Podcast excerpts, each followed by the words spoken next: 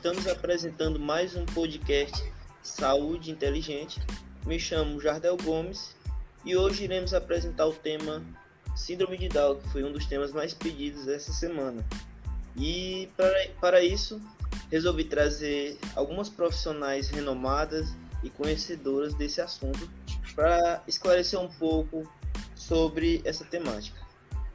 É, vamos começar aqui com a doutora Juliara Gomes, que ela é geneticista e vai explicar um pouco para a gente como funciona essa doença. Temos também a doutora Alexia Daiane, especialista em ecoterapia, e vai nos falar um pouco sobre esse tratamento. Temos a doutora Ana Vitória, que é psicopedagoga, vai falar também um pouco sobre esse tratamento. E a doutora Maria Beatriz, que é fisioterapeuta pediátrica e vai falar um pouco sobre a questão da criança com síndrome de Down. E para começar, vamos chamar aqui a doutora Juliara para falar um pouco da questão genética, né? Doutora, qual a diferença entre o indivíduo normal e o indivíduo com síndrome de Down? Então, né, é, os indivíduos normais, eles apresentam 23 pares de cromossomos, sendo um par de cromossomos sexuais, né? Então, eles apresentam 46 cromossomos. Já um indivíduo com síndrome de Down, ele tem uma alteração né, cromossômica, que pode ser uma trissomia do 21, uma translocação ou um mosaicismo. No caso da trissomia simples, né, a pessoa possui 47 cromossomos, sendo que três estão no par de cromossomos 21. E a causa dessa trissomia é a não disjunção cromossômica. Já na translocação, o indivíduo apresenta dois cromossomos 21 completos, e além desses, tem também um pedaço de um cromossomo 21 que está colado, digamos assim, em outro cromossomo de outro par, que geralmente é o par 14 ou 22, né? E já no mosaicismo, a alteração genética, ela compromete apenas parte das células. Ou seja, né, algumas células têm 47 cromossomos e outras têm 46. E nesses casos de mosaicismo, né, é, podem se originar a partir de uma não disjunção mitótica nas primeiras divisões de um zigoto normal. E também é importante falar né, que quando a síndrome de Down ela é ocasionada por uma translocação, os pais eles devem passar por um exame genético, né? Porque eles podem ser portadores da translocação e aí os filhos têm uma grande chance de nascer com síndrome de Down. Muito interessante, doutora. E a senhora falando em pais com, com deficiência no cromossomo 21, um internauta perguntou que fez uma pergunta interessante é o, pessoas com síndrome de Down, elas podem ter filhos? Então, assim, é um caso até um pouco complicado de falar, né? Porque os dados, né, falam que a maioria dos homens, eles não podem ter filhos ou tem algum problema de fertilidade, né? E no caso das mulheres que têm síndrome de Down, apenas metade pode ter filhos. Mas sim, existem pessoas que têm síndrome de Down e têm filhos normais. Então é aquela coisa, existem casos e casos. Certo, doutora. E puxando um gancho aqui sobre a doença, você poderia falar um pouco do quadro clínico desses indivíduos com a síndrome? Então, né, esses indivíduos, eles apresentam alterações tanto físicas, né, quanto cognitivas, mentais.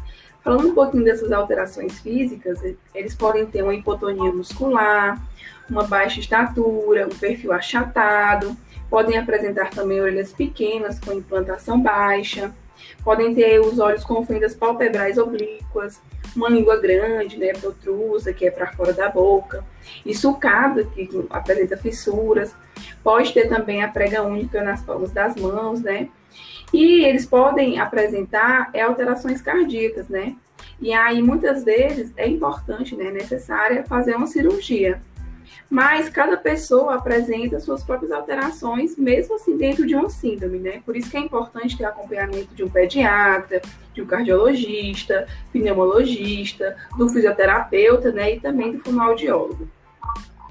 É. E assim, falando um pouquinho de, de alterações cognitivas, a gente tem um atraso mental, pode ter também um desenvolvimento cerebral deficiente, uma microcefalia ao, ao nascimento, e também deficiências auditivas, visuais, de memória e de linguagem. Realmente é uma doença bem é, diferente, né? Traz características bem diferentes. E puxando o gancho desse, fenó desse fenótipo da questão cognitiva que você falou, vou chamar aqui a, a a psicopedagoga, doutora Ana Vitória, para falar um pouco dessa parte cognitiva, né? Doutora, como é o aprendizado da pessoa com síndrome de Down? Bom, né? O portador da síndrome, ele tem um ritmo de aprendizagem mais lento, né? Como a doutora falou, eles apresentam um déficit cognitivo, né? Cujas etapas desse processo, eles precisam ser respeitadas. Inteligência, memória e capacidade de aprender, ela, elas podem ser desenvolvidas com estímulos adequados. É importante destacarmos que a criança com a síndrome, ela tem uma idade cronológica diferente da idade funcional. Dessa forma, devemos esperar uma resposta, não devemos esperar uma resposta idêntica à resposta considerável normal, né? E elas não apresentam alterações de aprendizado. Dessa forma, a educação uma criança com síndrome, ela deve ser estimulada desde os primeiros dias de vida, né? os pais, primordialmente, elas devem fazer a, a estimulação dessas habilidades por meio de atividades lúdicas, que vão preparar essas crianças para o desenvolvimento de atividades mais complexas futuramente. Bom, doutora, falando sobre essa questão que você falou, né, da, da aprendizagem, da, da intervenção psicopedagoga da, na, na criança com, com síndrome de Down, gostaria que você falasse um pouco do papel do psicopedagogo né, na intervenção. Olha, a criança com Down ela apresenta muitas habilidades e limitações. Isso é real. Né? Então, o trabalho do psicopedagogo ele deve primordialmente respeitar o ritmo de cada criança e proporcionar a estimulação adequada para o desenvolvimento dessas habilidades. Programas eles devem ser criados e alinhados de acordo com as necessidades específicas. E nesse contexto é que a gente observa que há classes de aulas integradas, a quais há crianças portadoras e não portadoras da síndrome, e também há os ensinos especializados, que é aquele que possui apenas as salas de aula com crianças portadoras de síndrome e profissionais especializados. Porém, de maneira geral, né, as atividades elas devem ser centradas em coisas concretas, que devem ser que podem ser manuseadas pelos alunos, a fim de promover uma maior interação em situações que podem provocar estresse ou que venham a ser traumatizantes, elas devem ser extremamente evitadas. O aluno ele deve ser respeitado em todos os aspectos de sua personalidade. E é por isso que eu ressalto bastante a importância da análise minuciosa de cada aluno, de cada criança. Uma, alguns métodos né, que a gente utiliza e que podem ser utilizados é o material dourado, porque ele mescla modalidades auditivas, visual e tátil, a informática, né, o uso de computadores, porque justamente também faz essa interação de diferentes aspectos. O aluno vai ouvir, vai ver, né, brincadeiras em grupos que é por meio destas que as crianças vão manifestar certas habilidades. E a realização de jogos interativos. Né? Então, todos esses métodos, eles são excelentes recursos que podem ser utilizados pelo profissional psicopedagogo que vão auxiliar no desenvolvimento dessas habilidades e promover o maior aprendizado desses alunos. É, realmente deu para perceber que é bem interessante e importante a intervenção logo cedo, né, nessas crianças para um melhor desenvolvimento na fase adulta. E já puxando esse assunto, eu vou chamar aqui a fisioterapeuta pediátrica, doutora Maria Beatriz, para falar um pouco mais sobre isso, né? E, doutora, como a fisioterapia pode ajudar no tratamento da síndrome de Down? Bom, as crianças com síndrome de Down, né, elas apresentam, né, atraso no desenvolvimento tanto cognitivo como a doutora acabou de explicar, como também o desenvolvimento motor.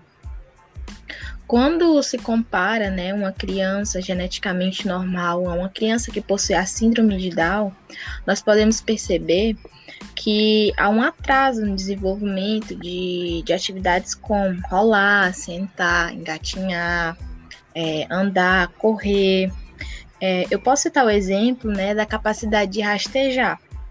Um, uma criança normal, né, ela, ela começa a desenvolver essa habilidade por volta dos 5, 6, 7 meses. Já uma criança com síndrome de Down, né, ela, ela demora um pouco mais. Essa capacidade ela vai ser desenvolvida por volta dos 8 a 9 meses, 10 meses, né, dependendo de cada criança. E ela apresenta né, muitas dificuldades em relação à iniciativa de, desses movimentos, né, também é, a motivação de exploração do meio, também há um, uma dificuldade em relação a isso, é, causado principalmente pelo atraso mental que essas pessoas possuem. Né.